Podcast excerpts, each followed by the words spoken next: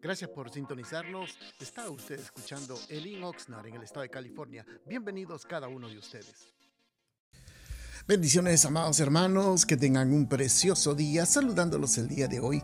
Hoy con la ayuda del Señor queremos meditar en un pequeño pensamiento de la palabra y para ello vamos a abrir la Biblia. Hay un pasaje en Jeremías capítulo 29 y el versículo 11 dice la palabra del Señor, porque yo sé los pensamientos que tengo acerca de vosotros, dice Jehová, pensamientos de paz y no de mal para daros el fin que esperáis. Le hemos llamado a este eh, pequeño pensamiento, amados hermanos, la santificación es el plan de Dios. Cuando hablamos de la santificación es primeramente cuál es el plan de Dios para nuestras vidas. ¿Cuál es el deseo de Dios para cada uno de nosotros? Y creo que eso es lo primero que nosotros tenemos que eh, meditar acerca de cuáles son los planes que Dios tiene para la vida de cada uno de sus hijos. Y eso es muy importante, amados hermanos, que todos nosotros meditemos, porque lo que estamos pensando siempre es cuáles son los planes de Dios. Claro, mientras estamos en esta tierra, cada creyente, o sea, la vida de cada creyente, hermanos, desde que el momento aceptó a Cristo Jesús, Dios empezó un plan que se llama la santificación esto es un proceso en la cual ha hecho santo al creyente. Es muy importante que usted entienda esto. Ha hecho santo, pero no significa que ya hemos, en ese instante que el Señor llega a nuestras vidas, el Señor nos santifica ante Él. Pero aquí viene el proceso. Es algo muy importante. El proceso de poder entender ¿Qué significa o cuál es el proceso de la santificación? Primeramente quiero que a medida de, de ejemplo, el Señor Jesucristo o el Señor Dios mismo en el Antiguo Testamento menciona acerca de utensilios o instrumentos que fueron santificados para el uso exclusivo del sacerdote en el templo. Entonces todos estos instrumentos, sean utensilios o sean instrumentos, eran santificados. ¿Qué significa eso? La palabra santificación significa que son apartados. Apartados para no el uso común, sino dedicados únicamente para el propósito de Dios. Entonces cuando uno menciona la palabra santificación, tiene que entender que uno ha sido apartado para el uso exclusivo del Señor, no como la tradición nos ha enseñado que santos son aquellos que están en una vitrina, en una posición, eh, que eso realmente no tiene nada que ver con lo que es el significado real de la palabra santificación. Entonces, toda persona que nace espiritualmente, recuerda, ha estado muerta anterior, pero al nacer, nace para una nueva vida, porque antes era enemigo de Dios, pero en ese momento en que ponemos nuestra fe en el Señor Jesucristo para la salvación, dice la Biblia, menciona que todos nuestros pecados son borrados y el Espíritu Santo nos adopta en ese instante para ser familia de Dios. A partir de ese momento, la Biblia nos enseña que nosotros somos apartados. Claro, todos nosotros, a veces nosotros usamos nuestro raciocinio, nuestro sentido común, ¿Cómo es posible que seamos apartados para Dios y santificados si todavía estamos viviendo en este cuerpo corrupto, en este cuerpo donde todavía existe la maldad, existe impulsos, pensamientos, deseos pecaminosos? Pero recuerde, el Señor ha hecho la obra en la vida de cada uno de nosotros. El Señor ya ha obrado en la vida suya, mía y en cada uno de nosotros. ¿Qué es lo que nosotros debemos de hacer? ¿Cómo es que debemos de actuar? ¿Cómo es nuestra posición? Primeramente tenemos que actuar como hijos de Dios porque Dios tiene propósitos especiales para su vida, para mi vida, para la vida de cada uno de los que Dios ha llamado.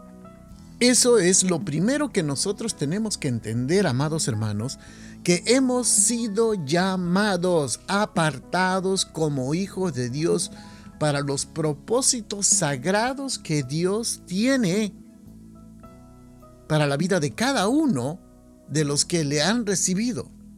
Esto significa que estamos en este mundo. Yo creo que eso todos lo, entendemos muy bien, que estamos en este mundo no para ir, hermanos, al placer y al beneficio personal, sino hemos sido apartados para servir y obedecer al Señor. Eso es el punto más importante. Yo sé que cuando llegamos a los caminos del Señor, yo sé que cuando Cristo Jesús viene a la vida del creyente, todos nosotros, lo único que ha cambiado, hermano, es simplemente lo espiritual. Lo físico sigue siendo el mismo, seguimos siendo, hermanos, comemos lo mismo, vestimos lo mismo, pero ocurre algo interior que dentro de nosotros ya mora el Espíritu Santo. Y el Espíritu Santo nos llama a cada uno de los que les se ha revelado el Señor a obedecer y a servir al Señor. Y cuando nosotros tenemos que hacer esto, lo tenemos que hacer con honor y gloria. Nosotros como miembros de la familia de Dios estamos llamados a reflejar el carácter de Cristo. Desde que usted ha llegado a los caminos del Señor, desde el que el Señor se reveló a su vida, quiero que entienda, amado hermano hermana, ya usted pasa a ser familia de Dios, familia de los santos. Entonces ahora nuestra conducta tiene que ser conforme a la voluntad de Dios. Por eso el Señor nos llama santos. Ya somos apartados para hacer la obra del Señor. Ahora nosotros, todos nosotros, absolutamente todo humano que respira, que sea creyente, especialmente con los creyentes estoy hablando, tenemos la lucha. Claro, la lucha de la carne, la lucha en el pensamiento, la lucha en nuestras actitudes, la lucha en nuestra conducta, la lucha en, todas las áreas prácticamente. Ahí es cuando nosotros empezamos a luchar con todas nuestras emociones. Pero el Señor ya nos llama santos, significa apartados ya. Es un término que va relacionado a lo que es la santificación. Entonces la santificación es el proceso de cada creyente. Usted puede ser una persona entregada al Señor que ha luchado por un mes, dos meses, tres meses, cuatro meses, un año, dos, cinco, diez, quince, pero todo eso lo podemos tirar cuando nos apartamos del Señor cuando caemos en pecado, cuando damos rienda suelta a los, a los placeres. Entonces podemos tirar toda la, la santificación que hemos vivido.